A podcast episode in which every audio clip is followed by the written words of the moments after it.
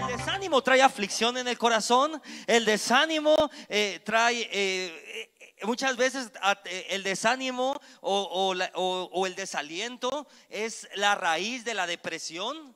Eh, tiene la capacidad de quitarle la esperanza a las personas. Y, ojo acá, cuando viene un, un espíritu de desánimo sobre las personas, automáticamente la esperanza o la fe comienza a apagarse.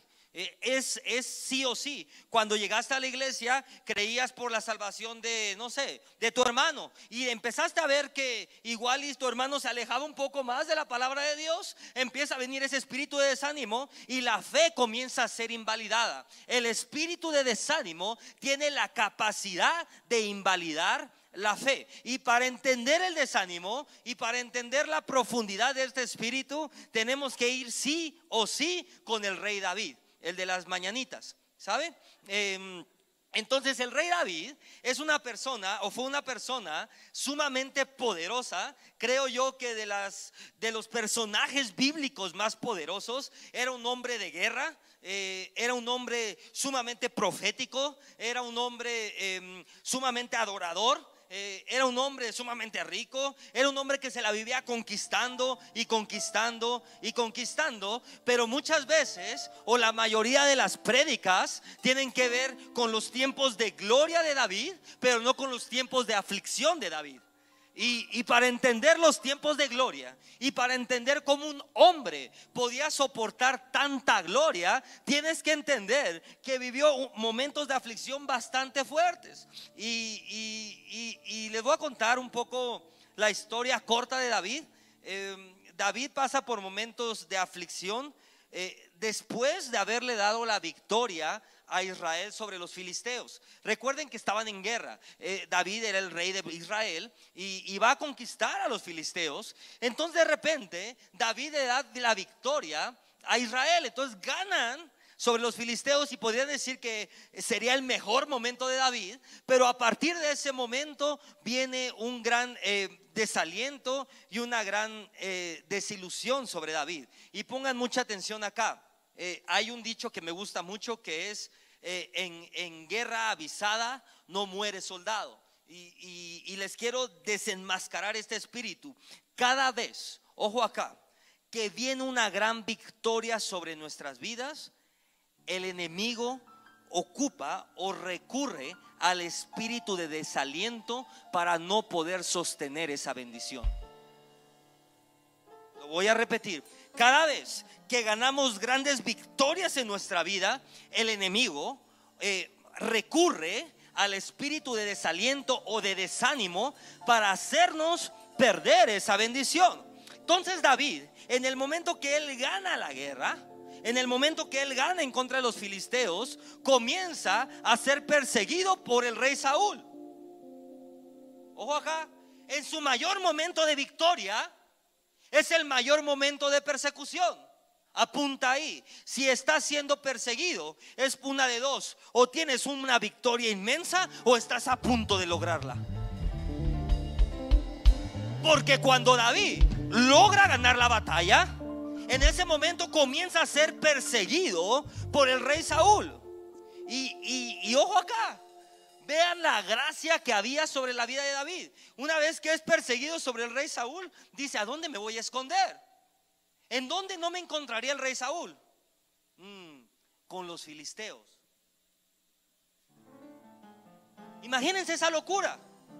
David, el que había conquistado al pueblo filisteo, ahora estaba buscando refugio en sus enemigos. Y la gracia de David, para que entiendan el poder y la gracia que operaba sobre David, era tal que dice la Biblia que no solamente le dieron refugio a los filisteos, sino que el rey de los filisteos, que era Aquis, se hizo su amigo.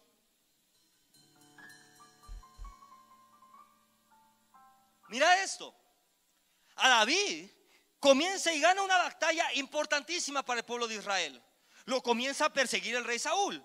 Va con los filisteos o con el, con el equipo o con el pueblo que conquistó y dice, hey, necesito refugio. Y la gracia era tal que sus enemigos se convirtieron en sus amigos y son los que ayudaron a ocultar a David del rey Saúl. Aprende esto, iglesia. Cuando Dios tiene un propósito, aún la gente que más te odia, aún la gente que más cosas tiene en contra de ti, puede ser usada por Dios para cuidar un propósito de Dios. Ojo acá. Usted tiene que tener pendiente, tiene que estar con los ojos abiertos, porque aún tus enemigos pueden ser usados por Dios para esconder el propósito de Dios del enemigo. ¿Qué mejor lugar para esconderte que en medio de tus enemigos? ¿Cuándo iba a pensar el rey Saúl que David iba a ser amigo del rey del pueblo que conquistó? ¿Cómo por qué? Porque cuando la gracia de Dios es desatada sobre una persona, la gracia no tiene explicaciones. El favor de Dios no tiene explicaciones. Tú dices, pero ¿cómo es posible que seas amigo de este y de este y de este y de este? Es porque la gracia y el favor de Dios van contigo. Vamos por acá. Entonces, total, para no hacerles el cuento largo, ya vive ahí David con los filisteos, es amigo de Aquis y, de repente los filisteos deciden ir a, la guerra y David pues, era un hombre de guerra. Dice, perfecto, yo, yo voy con ustedes y vamos a conquistar. Y el rey Aquis dice, espérate, para, ahí no. Somos amigos, pero hasta ahí, vete porque tú nos conquistaste a nosotros y como yo sé que tú no vas a boicotear la guerra o boicotear los planes. Vete de aquí. salte de aquí. Entonces, imagínate la desilusión de, David. En ese momento creo que era su único amigo, el rey de Aquís. Su único amigo lo manda a volar. El rey Saúl lo sigue persiguiendo. No tiene reino, no tiene familia y tiene poquitos hombres. Ojo acá. Primera de Samuel 36. Aquí empezamos lo bueno. Cuando David y sus hombres, yo lo voy a leer, ahí déjenme ese, y ese es el que me interesa, pero yo lo voy a leer un poco desde antes. Cuando David y sus hombres vinieron a Ciclac al tercer día, los de, los de Amalek habían invadido Nahuey y Ciclac y habían asolado Ciclac y le habían prendido fuego y se habían llevado cautivas a las mujeres y a todos los de allí desde el menor hasta el mayor. Pero a nadie habían dado muerte, sino se los habían llevado a seguir su camino. Y vino, vino pues David con los suyos a la ciudad. Y aquí que estaba quemada, y sus mujeres, y sus hijos, y sus hijas habían sido llevados cautivos. Entonces David y la gente que, él, que con él estaba alzaron su voz y lloraron hasta que les faltaron fuerzas para llorar las dos mujeres de David, Anioma y Jacerita, y Anoma, Jacerita y Abigail, la que fue mujer de Nabal, también eran cautivas. Y David se angustió mucho porque el pueblo, ojo acá, hablaba de apedrearlo.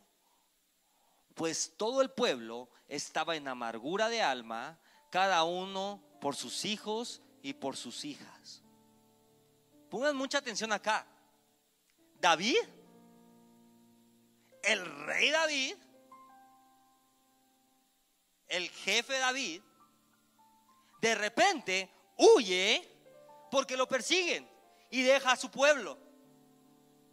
Y cuando el rey, su amigo, lo corre, David regresa a la ciudad y encuentra que sus hijos y sus hijas han sido secuestradas, todas Todas las mujeres de la ciudad han sido secuestradas, incluyendo las del rey. Todos los bienes habían sido robados y la ciudad había sido quemada. Y usted se desilusiona porque la novia no le contesta el teléfono. Quiero que entienda la profundidad de lucha. La gente siempre habla de la David adorador. Pero la forma más profunda de aprender la gloria de, unas de una persona o cómo llegar a esa gloria es aprender de las batallas de esa persona. Imagínense esto. No solamente regresa a su tierra y ve todo esto destruido, sino David sigue siendo perseguido por el rey Saúl, sigue siendo rechazado por su amigo Aquis. Todas las familias eh, se las habían secuestrado a las mujeres y encima sus hombres lo querían apedrar.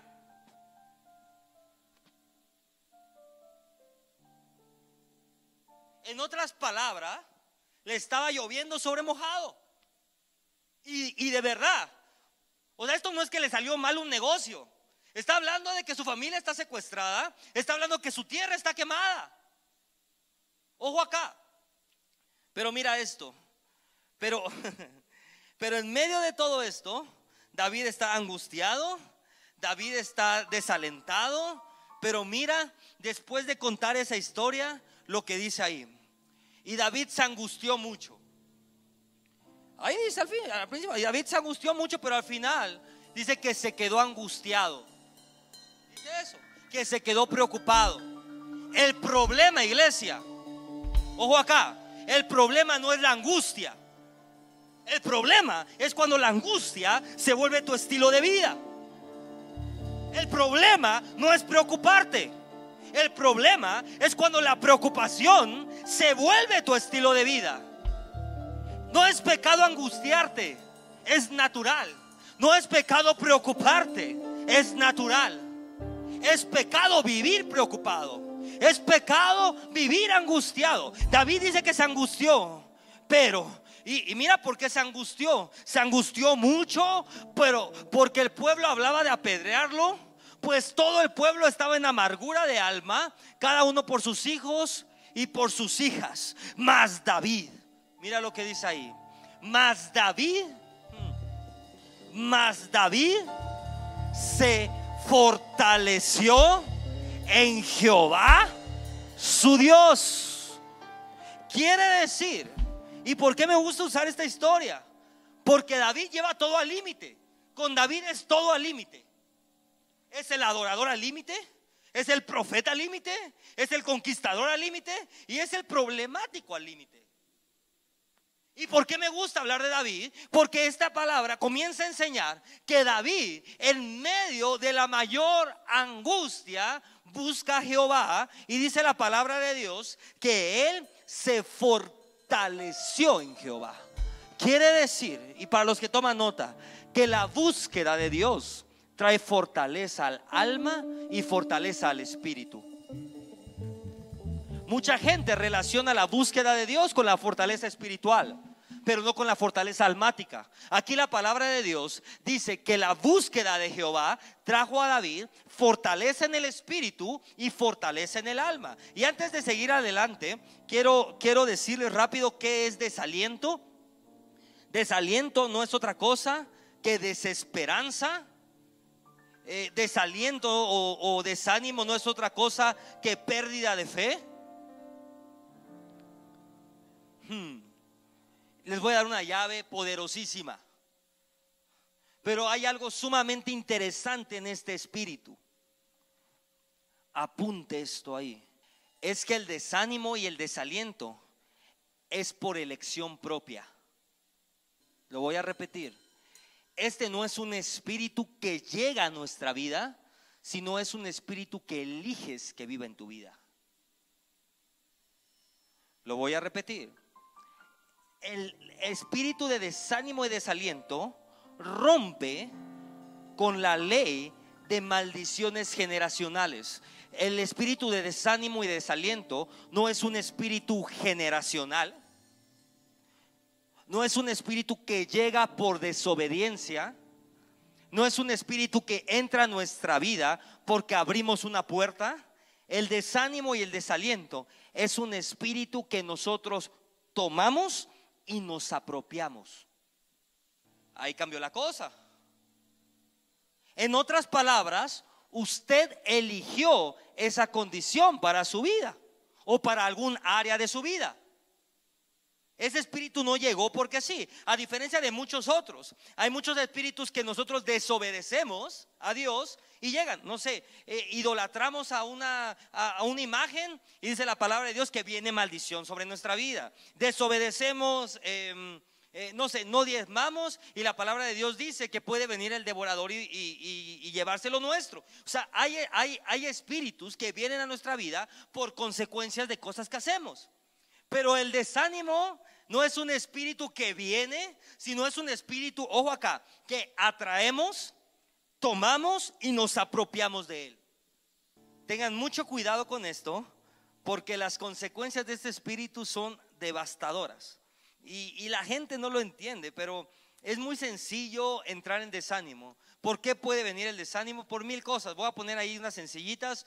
Eh, puede venir desánimo por problemas financieros, puede venir desánimo por enfermedad, puede venir desánimo por, no sé, por cosas, por pérdidas.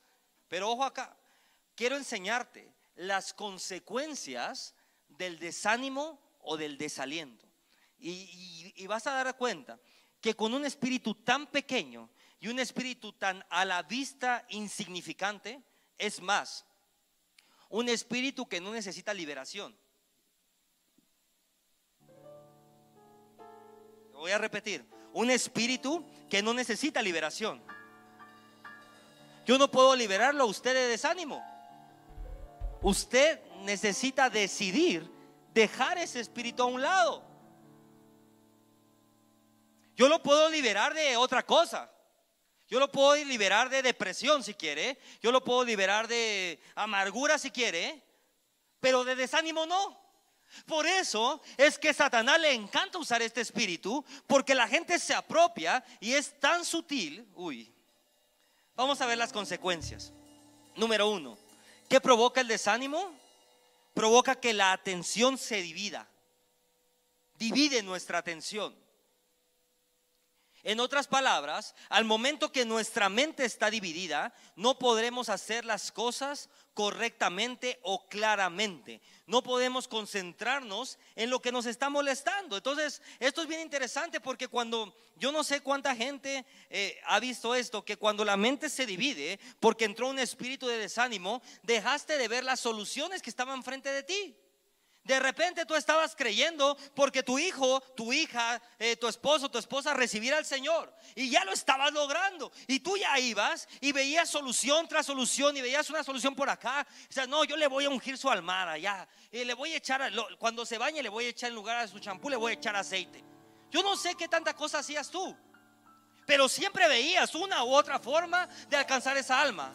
Pero cuando comienza a venir el desánimo, tu mente se divide empezaste a dejar de ver, perdón, claramente. Entonces ya no tiene solución. Y llega la gente con nosotros y dice, es que pastor, esto no tiene solución. Ojo acá. El espíritu de desánimo nubla la vista de las personas. Número dos, ¿qué es lo que trae el desánimo? ¿O cuáles son las consecuencias del desánimo? Número dos, la pérdida de confianza en nosotros mismos. Tú antes confiabas, pero de miedo. No importa, pastor. Tengo una junta en una hora, no me preparé, pero ahorita voy para allá y los voy a... Y ahorita tengo una junta y estás temblando. ¿Pero por qué? Porque el desánimo tiene la capacidad de dejar de confiar en nosotros mismos. Tiene la capacidad de afectar cada aspecto de nuestra vida, de nuestro trabajo y de nuestros negocios. Ojo acá, porque la pérdida de confianza, ¿cómo le explico esto? La pérdida de confianza puede paralizar y destruir no solo a una persona, sino a toda la familia hay un común denominador. Cuando la gente fracasa en algo o cuando la gente pierde algo, muchas veces es difícil volver a recuperar la confianza. Cuando la gente falla en un negocio o pierde un negocio, yo en, esto es experiencia personal. Yo he oído decir, yo nunca más vuelvo a abrir un negocio. Mejor me voy a buscar trabajo porque para esto no sirvo. Le voy a decir un secreto, pero no se lo diga a nadie. Su pastor, para tener cinco negocios exitosos, echó a perder cien. Porque el fracaso te enseña la excelencia. ¿Cuántas veces la has regado? Si no la has regado, está. Oh, si no la has regado en tu vida, no vas a poder sostener la gloria de Dios. No vas a poder sostener grandes bendiciones. Pero cuando vemos personas que hemos cometido tantos errores en la vida, dice, no me vuelve, no me vuelve a pasar. Piénsalo tú. Yo no sé cuántas personas tienen negocios. Y yo puedo decir que igual tienen uno, dos o tres negocios. Pero antes de esos tres negocios exitosos, ¿cuántos fracasos has tenido? ¿Uno, dos, tres? ¿O te faltan las manos? El desánimo tiene la capacidad de quitarnos la confianza en nosotros mismos. Gente que perdió trabajos, que dice, nunca más voy a volver a conseguir un trabajo. Espérate. Eso es lo que Satanás te quiso hacer sentir. Porque en el momento que pierdes la confianza en ti mismo, en ese momento la fe se va. Porque empiezas a... Oh, en el momento que pierdes la confianza en ti, no solamente pierdes la confianza en ti, sino también pierdes la confianza en la unción que está sobre ti. Entonces tú creías que no podías o que no te podías enfermar. Porque si te enfermabas, tú agarrabas aceite, orabas, declarabas sanidad y te sanaba. Pero de repente perdiste la confianza en ti y ahora vives con miedo a enfermarte. Ahora vives con miedo a volver a perder el negocio. No tengas miedo, porque el miedo tiene la capacidad de atraer a lo que le tememos. Hmm. Número tres, ¿qué provoca el desánimo? Tomar decisiones insensatas. Tomar decisiones tontas o póngale ahí el adjetivo que usted quiera. Yo he visto como personas en medio de un desánimo y de un desaliento dicen esto. Ya que, que se lleven todo. No quiero ver más ya que mis hijos se vayan a donde quieran ellos. Yo ya no quiero saber más porque ya me desanimé, ya me cansé. Las decisiones más tontas que una persona toma es en medio del desánimo, no en medio de la presión, en medio del desánimo. Gente ha regalado negocios, ha soltado bendiciones, le ha dado al enemigo lo que le pertenece por causa del desánimo. Dios te dio un negocio a ti y tú se lo entregaste al, enemigo. ¿Por qué? Porque no llegaron clientes en un mes. Pues si no llegaron clientes, ponte una botarga, ponte no sé qué haga, aprende a hacer malabares, pero provoca que funcione, porque la gracia y el favor de Dios están sobre tu vida. Si no se abre una puerta, toca 100. Por favor. Pastor, pero no hay trabajo. ¿Cuántos currículos mandaste? Uno. Pastor, pero es que no hay ventas. ¿Y cuántos clientes buscaste? No he buscado. ¿Cómo va a haber ventas si no buscas clientes? La gracia y el favor. Acabamos de cantar. Tu bondad nos persigue. Tus bendiciones nos persiguen. Ojo acá, pero no van delante de nosotros. Lo voy a repetir. La bondad, la misericordia, el favor y la gracia van con nosotros, pero no delante de nosotros. Una de las mayores mentiras del enemigo es hacernos creer que la gracia, que la bondad, que la misericordia va por delante de nosotros. Y eso hace que la iglesia sea pasiva. Es que por la gracia de Dios se van a abrir las puertas. Pero la gracia está acá. Para que entienda, usted ha visto los elefantitos. Yo no sé cómo hacerle los elefantitos, pero es como así, ¿no? Ahí. Llevan los elefantitos. Ojo acá. Muchas veces queremos que la gracia toque la puerta. Pero la gracia no es la encargada de tocar la puerta.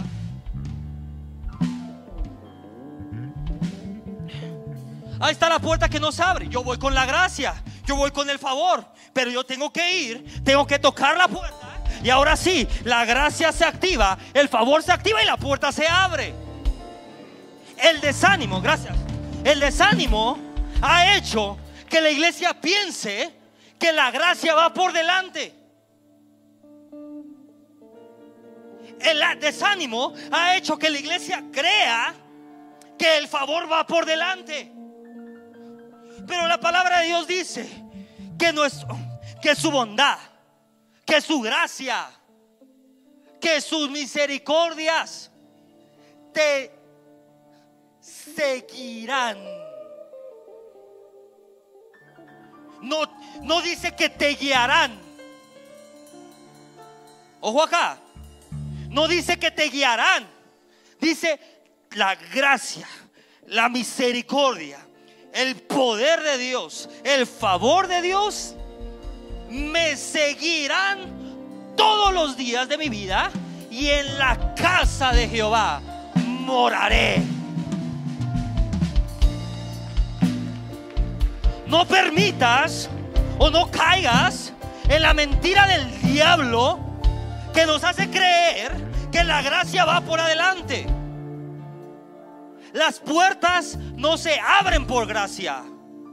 Las puertas se abren porque un hijo la tocó y la gracia se activó. Las puertas o las conexiones divinas no llegan porque sí. Las conexiones divinas, el favor de Dios llega porque un hijo con unción abrió la boca y comenzaron a desatarse las conexiones es que no me llega nada. Pues es que no hablas. Pastor, es que no se me abren puertas. ¿Cuántas puertas has tocado? Mm. Número cuatro, la, desilusión o el desánimo nos aleja de Dios. Mm. ¿Por qué? Porque la desilusión y el desánimo tienen la capacidad de llevarnos a culpar a Dios por lo que estamos viviendo. Lo voy a repetir.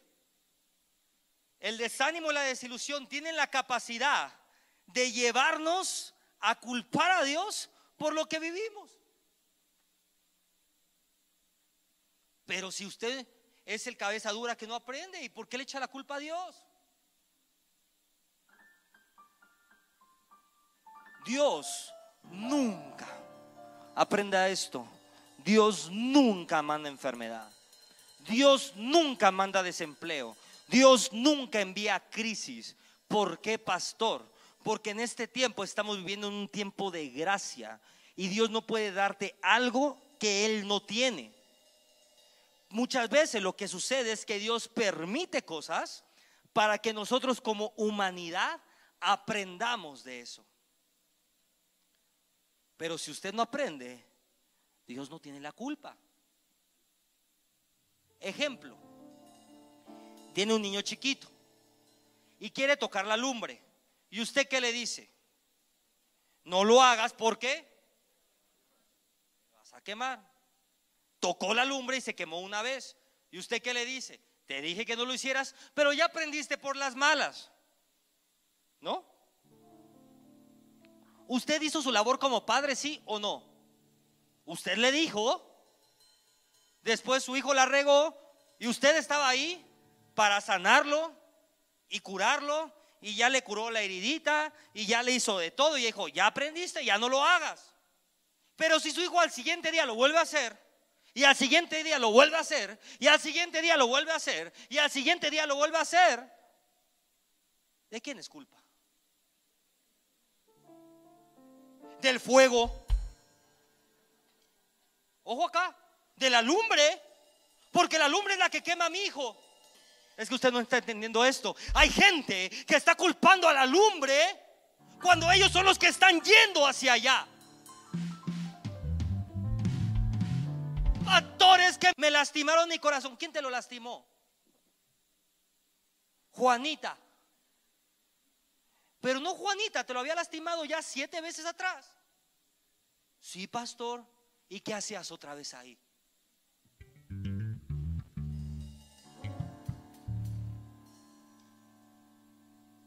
¿Qué hacías otra vez ahí? ¿De quién es culpa? ¿De Juanita o tuya?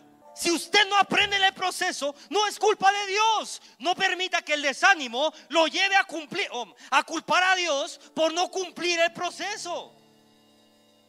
Si usted está viviendo un proceso, es tiempo de decirle, Señor, muéstrame por qué estoy estancado. Muéstrame por qué estoy viviendo esto. Muéstrame por qué siento esto. No, es que, pastor, en el reino de Dios, la lástima no funciona. La religión nos hace acercarnos a Dios con una actitud de lástima. ¿Cómo le pides a Dios? Señor, si tú quieres, solamente si quieres, sana mis heridas. Pues claro que Dios quiere sanarte. Señor, solamente si quieres y si tú quieres, bendíceme. ¿Qué es eso? Claro que Dios quiere bendecir. Si Dios te dice que su bendición te seguirá. Y tú preguntándole que si quiere. Yo no sé usted, pero a mí los ojitos de lástima crean una barrera con las personas. Yo no sé usted, pero a mí sí.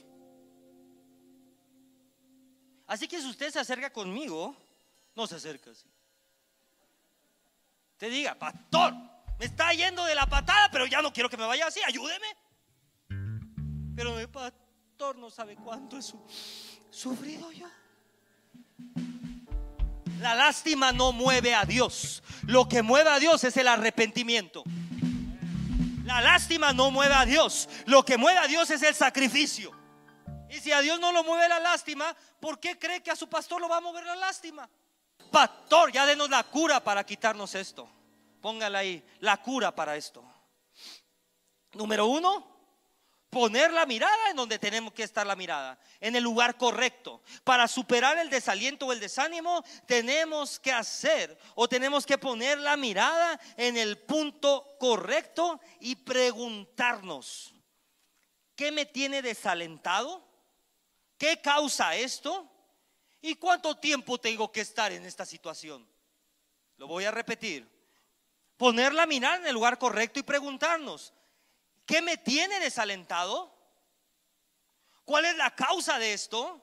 ¿Y cuánto tiempo tengo que estar en esta situación? La gente ha ganado capacidad para ver al prójimo y perdido capacidad para ver lo que hay dentro de ellos ve al de al lado y te dan una lista de todos los espíritus que carga. Pastor, pero tenga cuidado con Juanito. Yo le vi que trae un espíritu de muerte encima. ¿Y tú qué traes?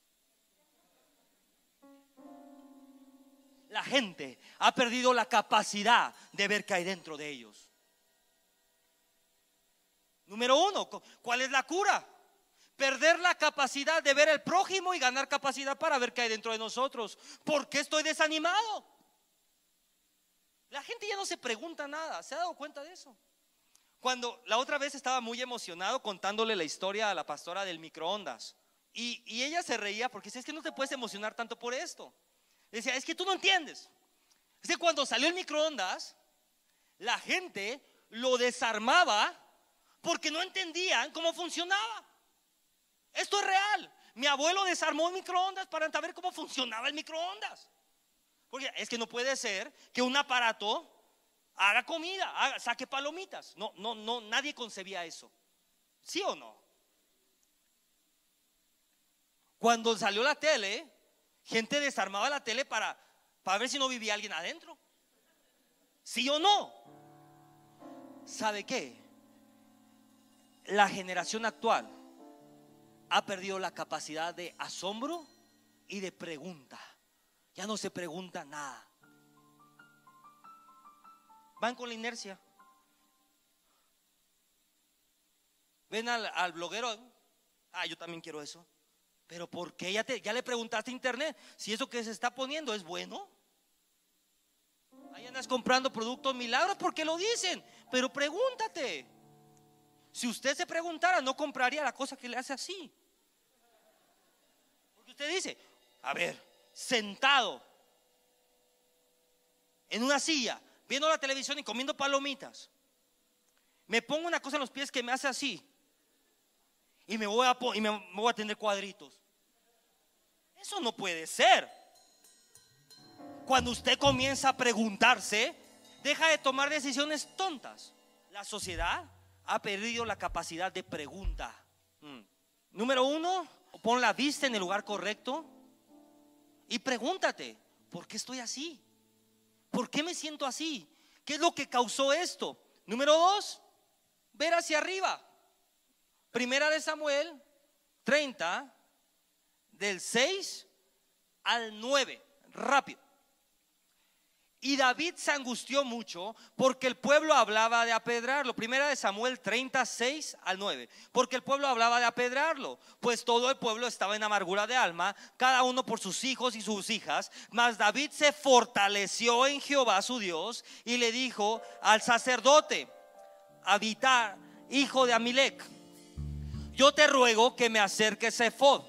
Y, y se acercó el Efod a David y David consultó a Jehová diciendo, ojo acá, número uno, David buscó a Jehová. Número dos, ojo acá, David le pregunta a Dios, ¿perseguiré a estos moradores? ¿Los podré alcanzar? Y Dios le dijo, síguelos, porque ciertamente los alcanzarás y de cierto librarás a los cautivos. A pesar de la angustia que estaba viviendo David, David sabía a quién recurrir, a Dios y al sacerdote. Dije a Dios y al sacerdote. No dije a la comadre y a Banco Azteca. Lo voy a repetir. No dije a la vecina y al monte de piedad. David sabía dónde recurrir. David sabía que tenía que buscar a Dios y tenía que buscar al hombre de Dios para buscar alianza. Y solamente el hombre de Dios, mira lo que hizo. Ahí dice, usted lo, acaba de leer conmigo, dice que el hombre de Dios le dijo, sí, ve para allá y haz acá y yo. No. ¿Sabe qué es lo que hizo el hombre de Dios? Lo conectó con Dios. David, ven para acá.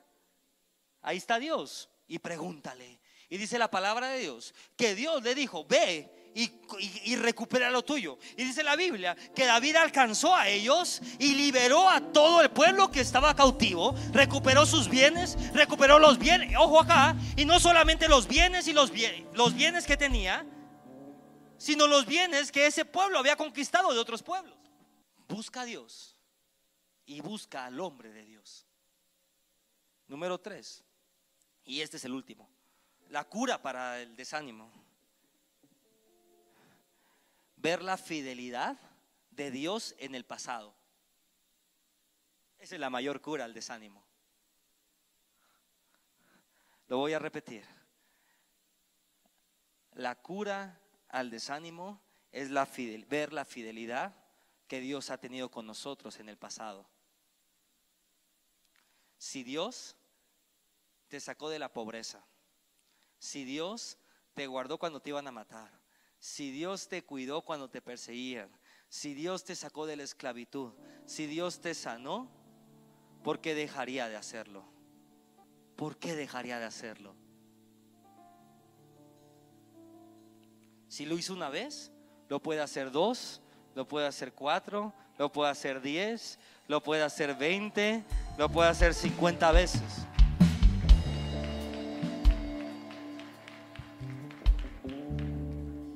Yo no sé en qué áreas has perdido la esperanza, ni tampoco sé en qué áreas has perdido la fe. Pero hoy Dios te dice, hoy tu fe será restaurada, hoy las fuerzas serán restauradas. Hmm. Rubraca, cierra tus ojitos ahí. Todos con los ojos cerrados, ningún espectador. Ahí en tu casa, todos con los ojitos cerrados. Ningún espectador. Repite después de mí. Padre Celestial, vengo delante de tu presencia. Me rindo a tus pies. Me humillo delante de ti. Señor, perdona todos mis pecados y ven a vivir en mi corazón. Hoy renuncio a todo espíritu de desilusión, de desesperanza, en el nombre de Jesús. Yo suelto, así, yo suelto toda desilusión, toda desesperanza, todo desaliento que esté en mi corazón. Yo lo suelto en el nombre de Jesús. Di conmigo, te necesito Señor. Ven a vivir en mi corazón. Te lo pido en el nombre poderoso de Jesús. Amén.